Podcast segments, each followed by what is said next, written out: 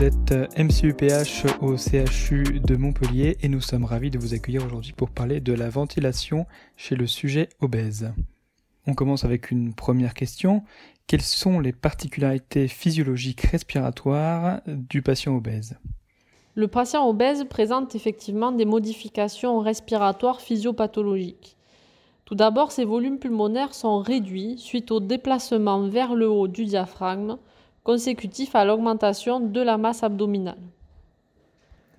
La capacité résiduelle fonctionnelle est diminuée de 5 à 15% par augmentation de 5 kg par mètre carré de l'indice de masse corporelle. Cette diminution de la capacité résiduelle fonctionnelle est d'autant plus accentuée avec l'anesthésie où survient une perte du tonus respiratoire par l'utilisation d'hypnotiques par exemple et de curares. Cette chute de la capacité résiduelle fonctionnelle va favoriser la fermeture des voies aériennes et la formation d'atélectasie. Les régions pulmonaires dorsales seront ainsi mal ventilées de par la survenue de ces atélectasies, alors qu'elles restent bien perfusées, ce qui provoque des anomalies du rapport ventilation-perfusion, particulièrement dans ces régions-là. Cela va entraîner des anomalies de l'oxygénation et le patient obèse est ainsi très propice à la survenue d'hypoxémie. Les patients obèses présentent également une augmentation du travail respiratoire, expliquée par la masse des tissus à déplacer pendant la respiration, que ce soit des tissus abdominaux ou des tissus thoraciques et par l'augmentation de résistance des voies aériennes en raison du rétrécissement des voies respiratoires. L'incidence de l'asthme est également augmentée chez les patients obèses. C'est pour cela que ces patients peuvent développer une fatigue respiratoire à la fois pendant l'exercice physique et au repos, et d'autant plus dans des situations pathologiques telles qu'une insuffisance respiratoire aiguë.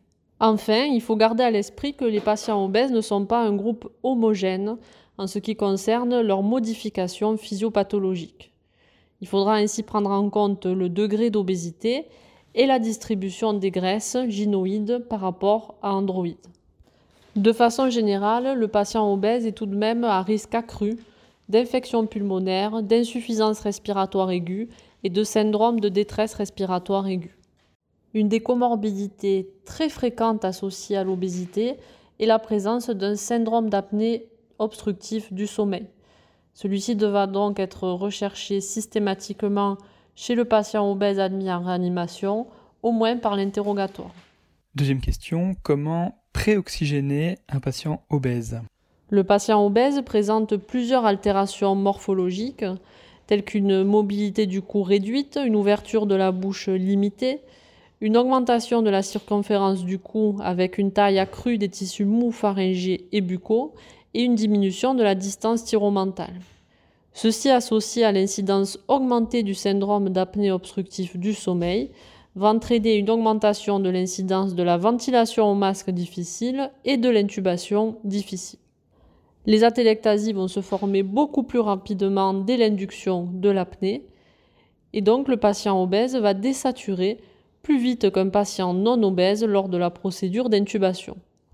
Cela peut avoir des incidences catastrophiques et notamment l'augmentation de l'incidence de l'arrêt cardiaque pendant la procédure d'intubation du patient obèse.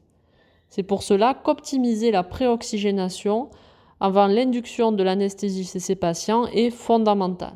Le premier message fondamental est de préoxygéner ces patients en position demi-assise.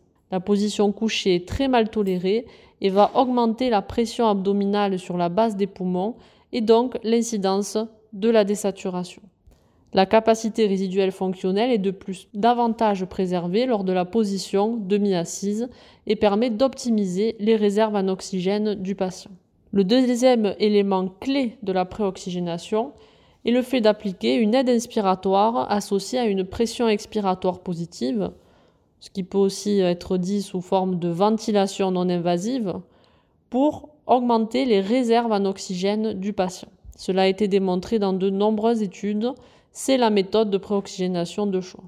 Le masque est donc appliqué par l'opérateur de façon étanche sur le visage du patient et le respirateur réglé en mode aide inspiratoire, c'est-à-dire une pression expiratoire positive entre 5 et 10 cm d'eau et une aide inspiratoire entre 5 et 10 cm d'eau également.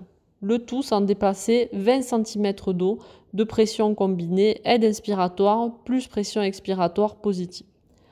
L'oxygénothérapie nasale à haut débit ne peut pas remplacer la préoxygénation par ventilation non invasive. Par contre, elle peut être un complément fort utile pour permettre parfois une oxygénation pendant l'apnée de ces patients. Dans tous les cas, en cas de début de désaturation, dès 90% de saturation, voire même avant, il ne faudra pas hésiter à ventiler ces patients obèses au masque pour éviter les désaturations profondes et les complications qui peuvent survenir dans ce cas-là, telles qu'un arrêt cardiaque. Comment adapter la dose des produits anesthésiques? Les doses des produits anesthésiques vont être adaptées selon différents poids chez le patient obèse. Il existe globalement trois types de poids. Le poids réel, qui est le poids réel du patient, le poids ajusté, qui est le poids du patient ajusté à sa masse maigre, qui est légèrement augmenté chez le patient obèse, et le poids idéal théorique, qui est le poids qu'aurait le patient s'il n'était pas du tout obèse. Des ABAC existent pour cela, pour calculer les équivalences. Le seul médicament qui doit être dosé sur le poids réel est la succinylcholine, curare dépolarisant utilisé lors de l'induction de l'anesthésie. Si vous utilisez un curare non dépolarisant tel que le rocuronium, le poids ajusté pourra être utilisé même chose pour le cisatracurium ensuite lors de la curarisation du patient en SDRA par exemple. Les médicaments hypnotiques d'induction sont généralement dosés sur le poids idéal ou ajusté, tels que le propofol, la kétamine ou l'étomidate. Et le relais sera ensuite pris idéalement par du propofol, le midazolam s'accumulant beaucoup dans les graisses et risquant d'entraîner des retards de réveil. Il faudra bien sûr adapter cela au contexte hémodynamique et au contexte général du patient et de sa pathologie. Pour la même raison que pour le midazolam, les médicaments morphiniques seront dosés sur le poids idéal. Et enfin, dernière question, comment régler les différents paramètres du respirateur? Tout d'abord, le volume courant. Le volume courant chez le patient obèse devra être réglé par rapport au poids idéal théorique.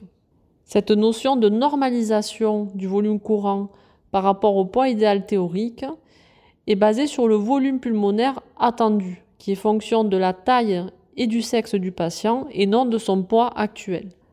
Le but est de limiter au maximum la contrainte mécanique pulmonaire, c'est-à-dire le rapport volume courant administré sur volume pulmonaire de fin d'expiration. Pour rappel, tous les volumes pulmonaires sont diminués chez le patient obèse, et donc le volume pulmonaire de fin d'expiration est régulièrement en dessous des valeurs d'une population non obèse. En ce qui concerne la pression expiratoire positive, elle doit souvent être réglée un peu plus haute que chez le patient non obèse. En effet, la pression alvéolaire doit être maintenue au-dessus de la pression de fermeture des alvéoles pour maintenir ainsi le volume pulmonaire de fin d'expiration et donc l'oxygénation artérielle. D'autres termes, la pression expiratoire positive ne va pas induire de recrutement alvéolaire, en tout cas pas de façon rapide, mais va éviter le dérecrutement alvéolaire en maintenant les alvéoles ouvertes. C'est pour cela que les stratégies de ventilation protectrice, mettant de limiter les lésions pulmonaires et l'inflammation associée à la ventilation, que ce soit chez le patient avec ou sans drap, comprennent petit volume courant, pression expiratoire positive modérée à élevée chez le patient obèse et manœuvre de recrutement alvéolaire. Les manœuvres de recrutement alvéolaire devront utiliser des pressions plus élevées que chez le patient non, obèse pour lutter contre cette pression abdominale souvent accrue chez le patient obèse. Et ensuite, après ces manœuvres de recrutement alvéolaire, on pourra titrer la pression expiratoire positive en la diminuant progressivement jusqu'à obtenir par exemple la meilleure élastance pulmonaire. Une mesure très utile est également la mesure de la pression œsophagienne, permettant d'approximer la pression pleurale, permettant donc de titrer la PEP pour avoir une pression transpulmonaire positive. Lorsqu'on n'a pas de pression œsophagienne, on peut le faire avec les paramètres mécaniques respiratoires qui sont donnés par la plupart des respirateurs modernes ou en calculant nous-mêmes euh, la pression de plateau moins la pression expiratoire positive par exemple, qui est un reflet très imparfait de la pression alvéolaire euh, réelle chez le patient obèse, mais qui a le mérite d'être facilement réalisable au lit du patient. Le mode ventilatoire choisi importe peu, et la fréquence respiratoire pourra être réglée pour avoir une capnie dans les limites de la normale, en tolérant sans problème une acidose respiratoire hypercapnique légère si besoin. Plus que le rapport I sur E, c'est le temps inspiratoire qu'il faudra régler, et généralement celui-ci ne doit pas être réglé en dessous de 0,9 une seconde pour laisser le temps aux échanges gazeux de se réaliser pendant l'expiration.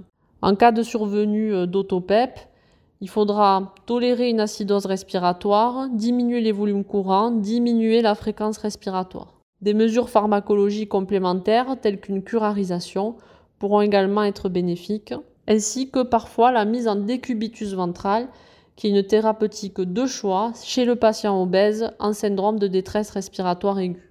Le maître mot reste l'individualisation des réglages respiratoires avec euh, un rapport bénéfice-risque optimisé, entre meilleure oxygénation, attention, lorsqu'on réduit le débit cardiaque, on va aussi améliorer l'oxygénation, ce n'est parfois pas un bon marqueur.